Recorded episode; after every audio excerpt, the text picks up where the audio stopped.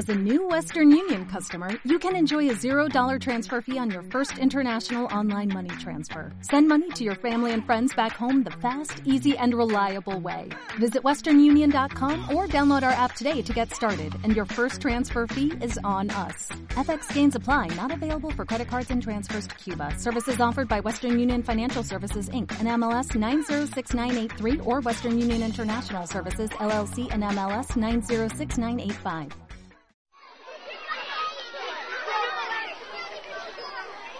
No me gusta ser adulto.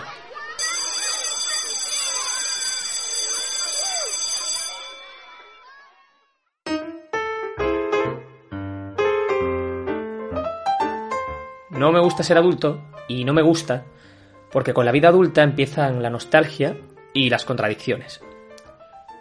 La nostalgia solo aparece cuando existe un pasado. Y claro, eso siendo niños no ocurre. La nostalgia es como acostarse tarde cuando al día siguiente tienes que madrugar. Que al principio lo llevas muy bien, pero después te acaba pasando factura. Y por otra parte están las contradicciones, que son miles, porque es que vivimos pensando constantemente en qué pensarán los demás. Hace un par de meses viajé a Nueva York y a la semana de volver a España me escapé un fin de semana a Oslo. Y claro, eh, la gente me preguntaba, oye, ya me dirás cómo lo haces, es que no paras, ¿y de dónde sacas el dinero? No, es que lo de Nueva York fue improvisado, lo de Oslo ya lo había sacado hace mucho tiempo, suelo excusarme yo. O bueno, es que ha sido casualidad, que han sido dos viajes muy juntos, pero vaya, que, no es normal tampoco. Pero yo mmm, publicaba las fotos enseñando lo espectacular que era todo. Y claro, luego me excusaba o disimulaba una falsa vergüenza. Así que en todo ese lío me puse a pensar en por qué tenía que excusarme o quitarle valor a las cosas buenas que vivo. Pero claro, la vida adulta es así. Está bien visto compadecerse en las desgracias, pero ni se te ocurre presumir cuando las cosas van bien. Pero ojo, que yo soy el primero que me sugestiono con lo que hacen los demás. Sobre todo cuando hablamos del mundo laboral. Mira, este ahora está estudiando sobre esto, o ahora esta otra ha cambiado de empresa. Me sugestiono y, consumo mucho contenido sobre cómo optimizar el tiempo para rendir más y mejor. Rendir más y mejor para tener más tiempo libre. Sinceramente es un bucle absurdo que es la base de la vida adulta. Y sobre ese comportamiento adulto y cómo debemos mostrarnos en redes sociales, especialmente en LinkedIn, he charlado con Antonio Perles, que es el director académico y un profesor de los muchos que tiene Windup School, una escuela de marketing digital. El año pasado estudié un máster allí y disfruté tanto su clase que no he querido dejar la oportunidad de volver a revivirla para compartirla con todos y que me contéis si vosotros os portáis bien o mal en las redes sociales.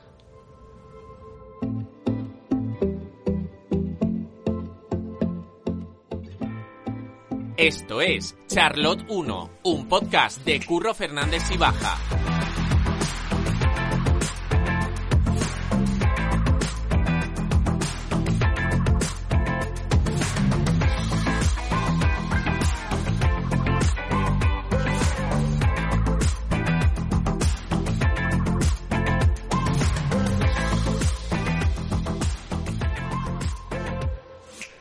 Antonio, ¿qué tal? ¿Cómo estás? Muy bien, muy buenas tardes. ¿Cómo estás? ¿Bien o qué? Bien, un placer encontrarme otra vez contigo, por fin, después de, de, nuestro cruce profesional. Eso es, porque el año pasado estuve estudiando aquí en Windup Eso es. y uno de los proyectos que más o menos me surgió en mi cabeza fue este, así que de momento se está haciendo realidad, así que... Me alegro, me alegro, además me alegro que te vaya muy bien. Estoy, estoy muy contento. Eh, lo que yo quiero que cuando terminemos de charlar aquí en este ratito, que la gente tenga claro por lo menos cómo tiene que comportarse en LinkedIn. Otra cosilla es bien o mal, pero que, que sepamos cómo, cómo hay que ser bueno, hay que ser bueno, hay que ser bueno en LinkedIn. Eso sí. Antes de nada, porque para quien no sepa nada, quiero que empecemos a hablar de qué es la marca personal y, y la reputación online, que es eso que se habla tanto de marca personal. Bueno, es curioso, ¿no? Porque la marca personal, yo tampoco era consciente hasta hace unos años, ¿no? Cuando empecé a formarme en esto de, del marketing digital hace ya, pues ya unos cuantos añitos y empecé a trabajar en todo esto La verdad es que nunca te habías parado a pensar, eh, pensabas que marca personal era algo que tenían solo los famosos, ¿no? Y te vas dando cuenta de que cualquier paso que tú vayas dando en la vida te va creando una imagen eh, que muchas veces tú no eres consciente, pero que te van haciendo, van creando tu huella con, con respecto a los demás cuando doy las clases y tú estuviste en ella el año pasado y suelo preguntar quién tiene marca personal y nadie levanta la marca personal.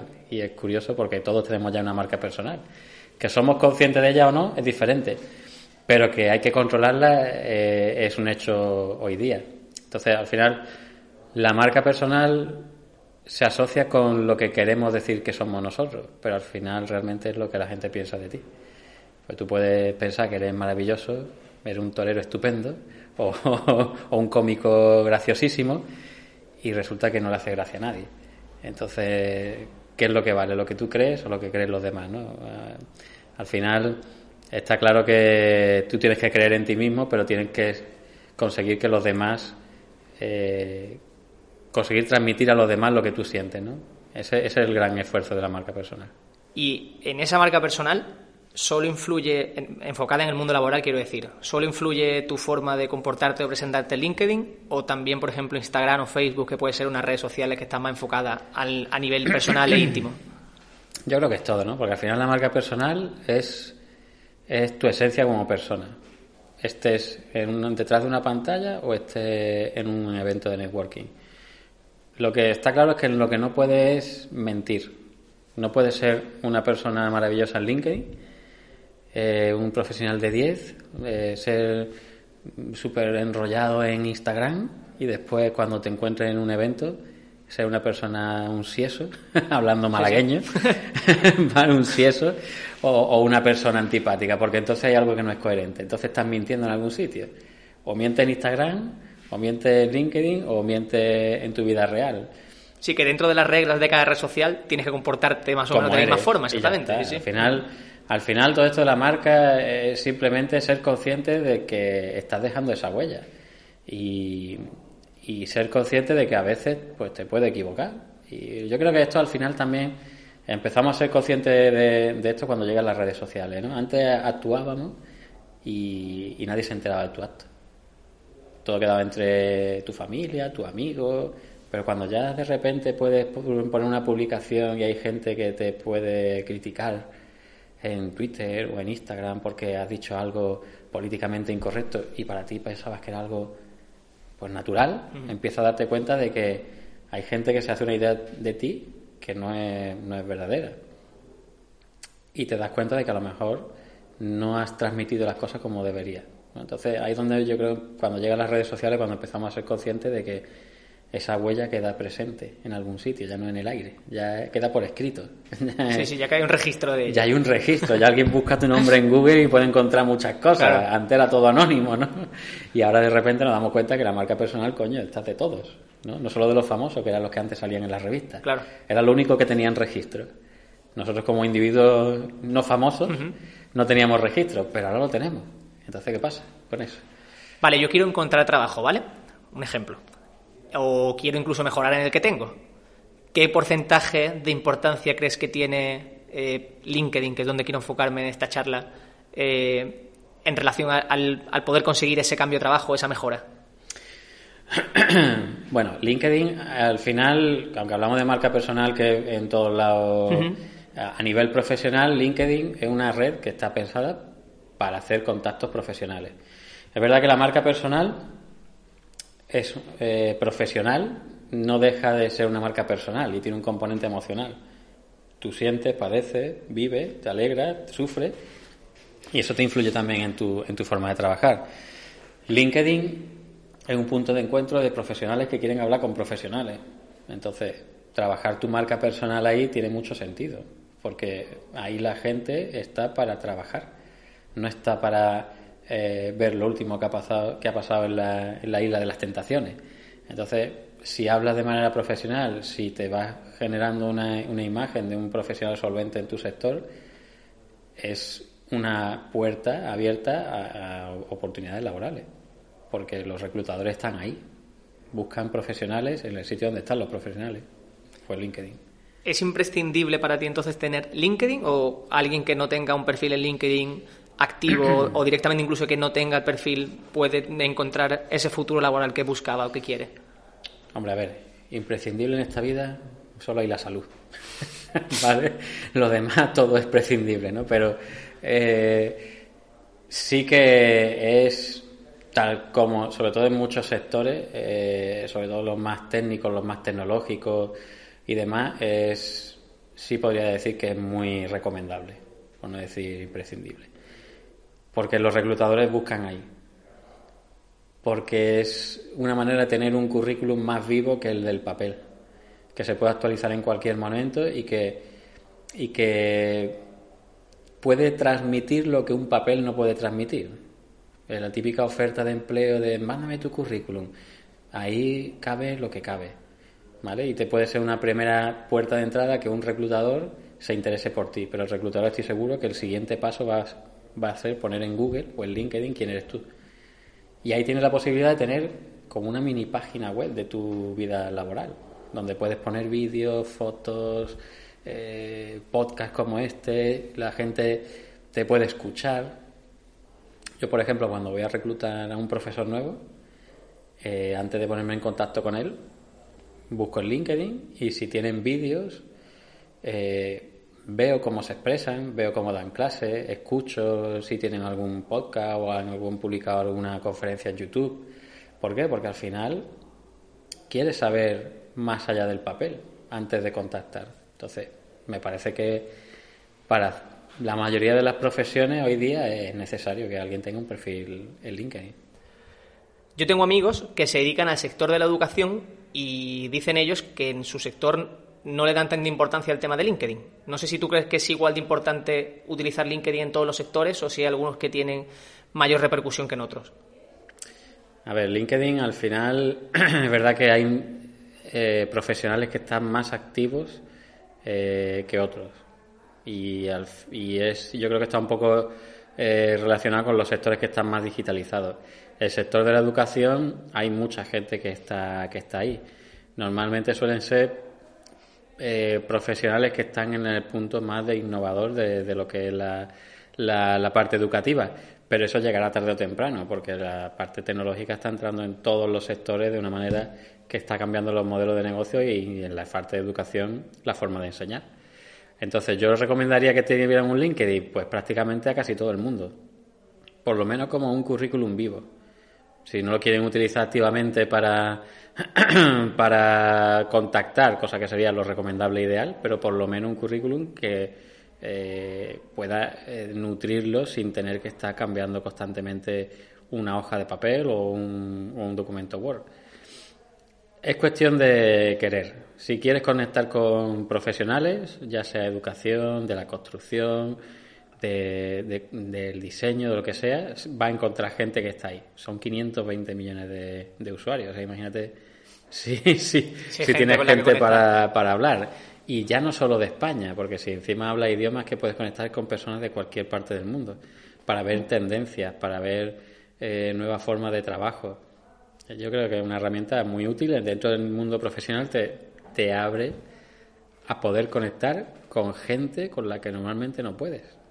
Y por eso yo creo que recomiendo a todo el mundo que esté. Eh, a muchos de nosotros cuando nos metemos en LinkedIn eh, nos da vértigo, ya sea que trabajemos en el sector comunicación, marketing o incluso en el de educación o en el que sea, porque estamos acostumbrados a consumir mucho Instagram, mucho Facebook, mucho Twitter, pero no tanto LinkedIn, entonces no sabemos qué publicar o cómo comportarnos. ¿Qué podemos publicar en LinkedIn? ¿Qué contenidos crees que podemos empezar a publicar o saber qué, podemos contar en LinkedIn? Al final en LinkedIn lo que mm, me dice mucha gente es, eh, es un sitio muy profesional y yo tengo poca experiencia o yo que voy a aportar nuevo si ya todo está inventado, ¿no? Hay gente que sabe más que yo. Pues sí, posiblemente sepa más que tú, pero quizás como las marcas tú tienes una manera de expresarlo, una manera de contarlo con la que puedes conectar con otras personas. Y hay a lo mejor otras personas que hablan igual que tú y se sienten identificados.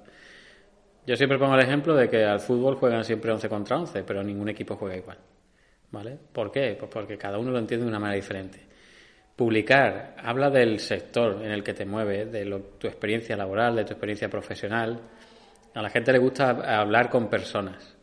Y esa es la gran, yo creo que ventaja que no debería perder LinkedIn. Que, que son personas hablando con personas. Y personas hablando de sus logros, de su experiencia.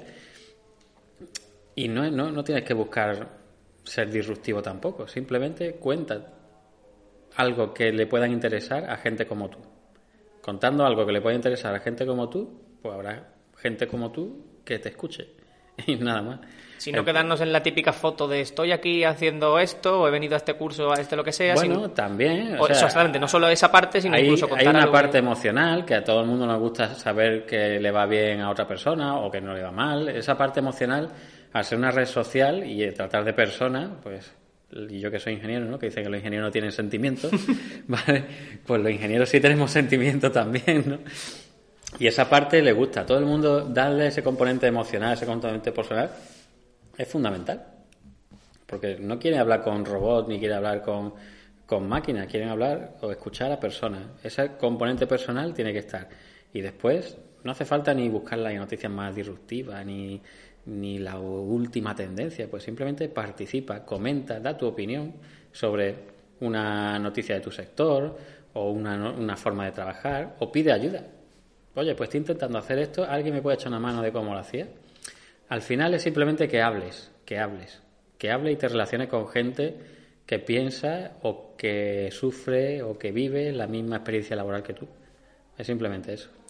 Hay algo muy chulo que nunca me había planteado yo hasta que di la clase el año pasado aquí sobre LinkedIn que, que impartías tú, y es el tema de las solicitudes o las conexiones. Eh, cuando tú mandas una solicitud, es obviamente mucho mejor que te la envíen a ti, eh, porque quieren decir que quieren conectar contigo, que quieren ser tus amigos y no ser tú el que está buscando a esos amigos. ¿Por qué? Es mejor que te conecten contigo que intenten enviarte a ti la, la solicitud. Bueno, por un lado, LinkedIn eh, tiene un número de invitaciones limitadas. Se- LinkedIn se esfuerza especialmente en que tú no, no seas spam, ¿vale? Que no hables de tu producto, que no estés todo el día vendiendo, que no estés atosigando a la gente con cosas que no quieren escuchar. Entonces, una de las medidas que tiene es que las invitaciones son ilimitadas, son limitadas. Eh, hay que intentar eh, que la gente quiera escucharte. Para que la gente quiera escucharte, tienes que aportarle valor. Si tú quieres hacer que tu red crezca, puedes dedicarte a invitar a mucha gente, pero eso va a llegar a un límite, porque el propio LinkedIn te lo corta. Además, cuando alguien escucha algo que le gusta, quiere escuchar más. Y ahí es cuando te pide la invitación.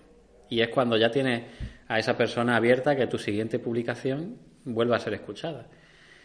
Si tienes un objetivo marcado en LinkedIn, es más fácil que alguien te escuche por propia decisión a que tú estés persiguiéndolo. Entonces, por eso es más interesante conseguir que la gente te escuche, te vaya escuchando, pero aparte, eso parte de que tú estás aportando valor a los demás.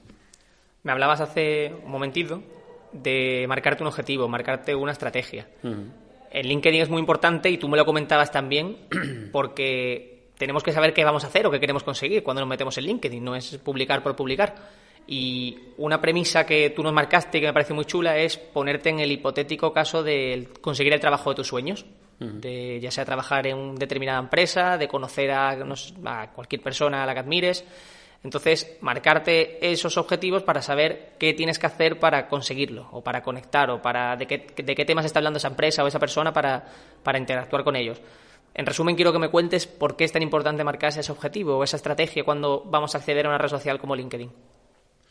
Al final es importante porque también te pone un foco y te ayuda a eso que hablábamos antes de qué contenido publicar. ¿Vale? Cuando no tienes claro muy bien a qué hablas, a quién hablas, pues empieza a diluir el mensaje. LinkedIn es una red profesional, no es una red, como digo yo, para hacer amigos. Puedes surgir amigos, puedes tener amigos, pero ahí lo que vas es hablar de negocio o, a relacionarte con gente profesional. Lo ideal es que fije eh, un objetivo de qué es lo que quieres conseguir. Quiero conseguir trabajo, voy a hablarle a las personas que buscan a gente como yo. O quiero conseguir clientes, voy a ver qué es lo que le gustaría a mis clientes escuchar. O voy a buscar proveedores, o, voy a, o quiero hablar, como tú decías, con alguien, quiero relacionarme con un cierto sector de profesionales. Si tienes claro a quién le vas a hablar, tienes más claro qué contenido tienes que mover. Y, esas personas, pues posiblemente te escuchen, porque le estás comentando cosas que a ellos les interesan. Esto es realmente la técnica de inbound marketing es similar. Al final es conocer muy bien a quién te diriges para generarle contenido que le aporte valor para que vengan ellos y no vayas tú, básicamente. Entonces, si no tienes un objetivo claro, tu mensaje se diluye. Cuando tu mensaje se diluye, tu marca personal desaparece, porque no saben si eres un profesional de la educación o un profesional de marketing o un, no sé, o un diseñador gráfico. Porque hablas de tantas cosas diferentes que en la mente del que lee no se hace una idea clara de con quién está hablando. Es importante fijar a quién le vas a hablar y cómo te quieres posicionar para que estés en el recuerdo, lo que tú me decías antes. Para estar en el recuerdo de alguien, tiene que, ese alguien te tiene que ver de una manera concreta, no de muchas, porque si no, desaparece. Vamos a hablar de LinkedIn, pero vamos a volver a sus primeros pasos, de cómo empezar a comportarte en LinkedIn, cómo empezar a, interactuar con la gente, a qué personas hay que seguir sí o sí, da igual el sector al que te dediques, a quién tenemos que seguir en LinkedIn porque lo hace muy bien o aporta contenido interesante. Pues mira, yo siempre pongo a Isabel Iglesias como ejemplo de social selling, porque eh, es una persona que se dedica al mundo de los recursos humanos y que ha sido importante en mi carrera. Y y se dedica a crear contenido que aporta mucho valor. A veces escribe en un blog y, lo publica en LinkedIn, ¿no? Esas entradas nuevas, pero otras veces simplemente, como te decía, pues hace, da opinión sobre cosas que pasan en su sector. No está innovando, simplemente está aportando su visión por si a otras personas le, viene bien. Y es una persona que siempre suele tener contenido muy interesante. Otro tema, otra persona que últimamente lo está haciendo muy bien es Teresa Viejo, que la periodista y presentadora, que también la tenemos aquí dando clases este año. Y, y gracias a LinkedIn ella está aquí, por ejemplo. ¿no? Porque la, la volví a conocer, la conocía del mundo televisivo y la volví a conocer en su faceta formadora a través de LinkedIn, porque crea mucho contenido que apoya ese mensaje que estamos hablando de, de que consigue que la gente vaya hacia ella, sin tener que vender crea contenido muy útil, píldoras muy en vídeo, de un minuto, un minuto y medio, dos minutos, que ayudan a la gente. Y ya si te gusta el mundo de la tecnología, pues Mark Vidal. Mark Vidal, que tiene un equipo detrás que le genera contenido, pero, pero todo lo que publica es súper innovador. Ese es un ejemplo de contenido muy innovador. Se dedican a buscar contenido relacionado con todo con el mundo de la tecnología y ahí no hay tanta opinión, de vez en cuando mete algo de opinión, pero sí contenido muy innovador que, te hace pues eh, enriquecerte como profesional, ¿no? Gracias a él pues conoces nuevas tendencias que van a llegar. Eh, a día de hoy es muy importante eh, LinkedIn, como comportante en distintas redes sociales, para conseguir un trabajo. Es una forma, al fin y al cabo, de hacerte conocer. Eso no será siempre así. Igual que hace unos años no existía, unos años tampoco existirá. ¿Por dónde crees que puede morir LinkedIn? Hombre, LinkedIn puede morir si, si vuelve, si coge el cariz de empresa. Si yo soy muy crítico con eso, a mí me gusta LinkedIn porque no está la empresa, está la persona. Si LinkedIn empieza a volverse una base de datos para que empresas sin personas se dedican a intentar vender, pues entonces será como una red social más y empezará a dejar de tener sentido. Puede morir por ahí o puede morir si se convierte en una red social de autobombo de las personas. Si los profesionales que están ahí se dedican más a hablar de lo bueno que soy en vez de, aportar valor a otros profesionales. En definitiva es si pasamos del yo al... O sea, si pasamos del hablar con gente a solo hablar de mí, ¿no? sea empresa o sea profesionales que es, es precisamente lo que el marketing actual elimina prácticamente, porque el marketing anterior o como se vendía hasta hace poco era todo centrado en la empresa, en el producto, en la empresa y tal. Ahora en las tendencias de marketing es centrado en el cliente. Y es lo mismo, si LinkedIn se centra en la empresa, solo en el profesional que habla y olvida al que escucha, pues morirá. tú te dedicas, es parte de tu trabajo, a contratar personas, en definitiva, ya sea para que sean profesores o no, pero bueno, haces un proceso de selección. ¿Cómo crees que debe comportarse el, el, candidato perfecto para que tú te fijes en él en las otras redes sociales que no sean LinkedIn? O sea, ¿a ti te puede llegar a echar atrás el hecho que veas un comportamiento que no te guste en Instagram o Facebook? Bueno, eh, lo he mirado, no te digo que no. Lo he mirado. Y simplemente lo miro. Bueno, simplemente no, porque sí creo que es importante. No sé si esto será muy ortodoxo en el sector o no, pero yo sí podría echar atrás a alguien. Pero por algo muy concreto, porque al final yo creo que las empresas son valores, por encima de conocimientos. Los conocimientos se adquieren y si tienen unos conocimientos mínimos, pues ya está, es suficiente. Pero después, para que una empresa funcione, tiene que haber un grupo de personas que se entiendan. Aquí pasamos muchas horas trabajando. Por un lado, esa persona tiene que encajar dentro del grupo de, de, trabajadores que ya hay, pero también tiene que tener unos valores similares y acordes a los que la empresa quiere transmitir. Si al final contratas a alguien que es muy buen profesional, pero que no comulga con la forma de ver la empresa, los negocios o la forma de tratar a los clientes, ahí dependerá de lo profesional que sea el, profesional, nunca mejor dicho, para hacer su trabajo, porque no se va a sentir cómodo con donde está. Yo muchas veces me flagelo porque pienso como que no estoy sacando partido a mi día a día. Escucho mucho podcast, eh, consumo mucho contenido de cómo optimizar el tiempo, cómo ser mejor, y creo que podríamos todos mantener un poco la calma y pensar que la vida no tiene que ceñirse solamente al trabajo o a lo que hagamos en, en redes sociales y cómo comportarnos. No sé si estás de acuerdo, si crees que de verdad deberíamos tener mucha más precaución con, con todo lo que hacemos y publicamos. Bueno, yo estoy totalmente de acuerdo. De hecho, eh, muchas veces pienso que estoy dejando pasar oportunidades o, o que debería estar más, ¿no? Que me dedico a esto del marketing digital y debería publicar más en redes pero al final, como tú bien dices, hay que parar y decir, vamos a ver, la vida también sucede fuera.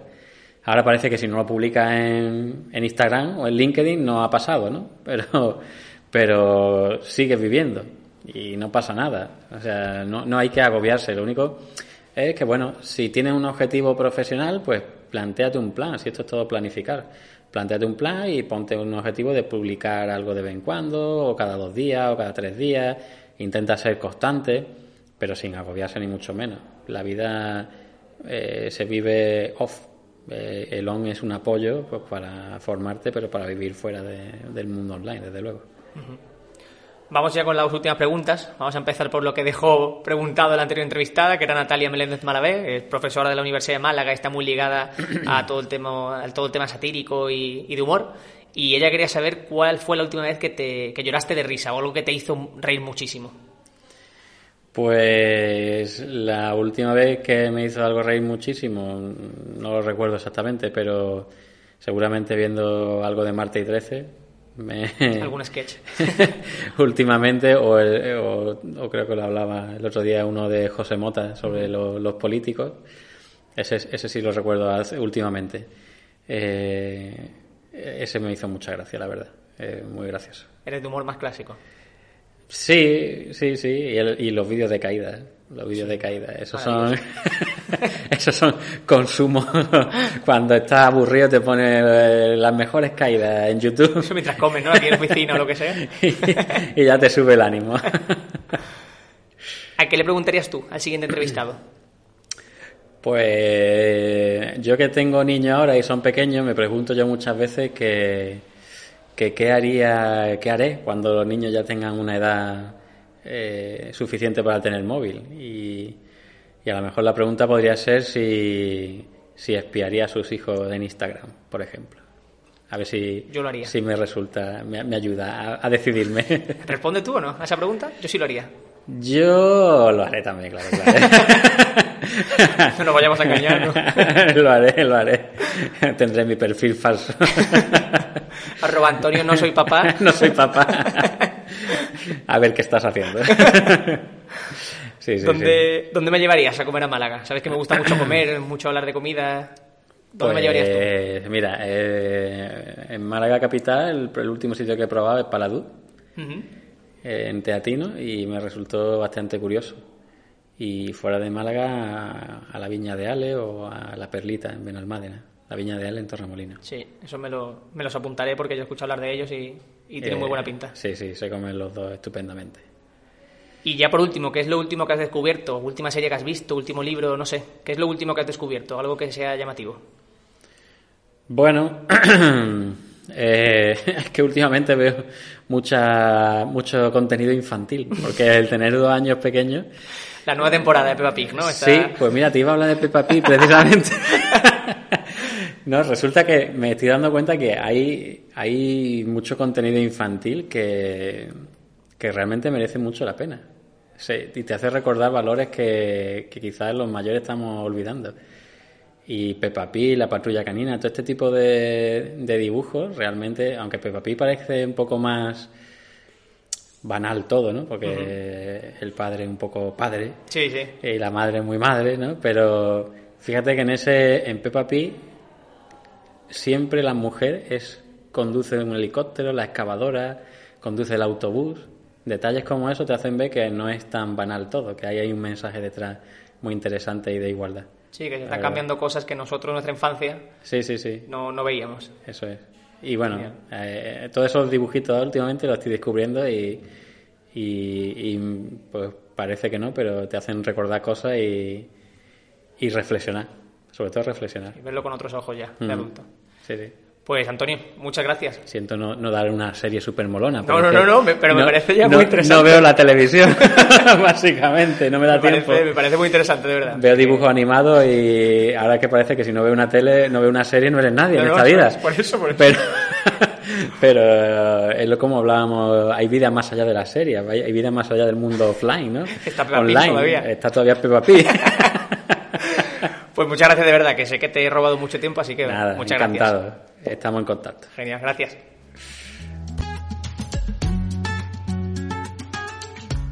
Charlotte 1 es un podcast de Curro Fernández Sibaja. Síguenos en iBox y en Apple Podcast.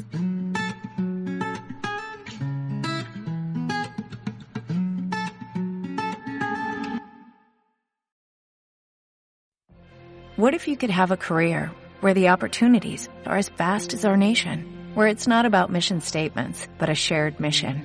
At U.S. Customs and Border Protection, we go beyond to protect more than borders, from ship to shore, air to ground, cities to local communities. CBP agents and officers are keeping people safe. Join U.S. Customs and Border Protection and go beyond for something far greater than yourself. Learn more at cbp.gov/careers.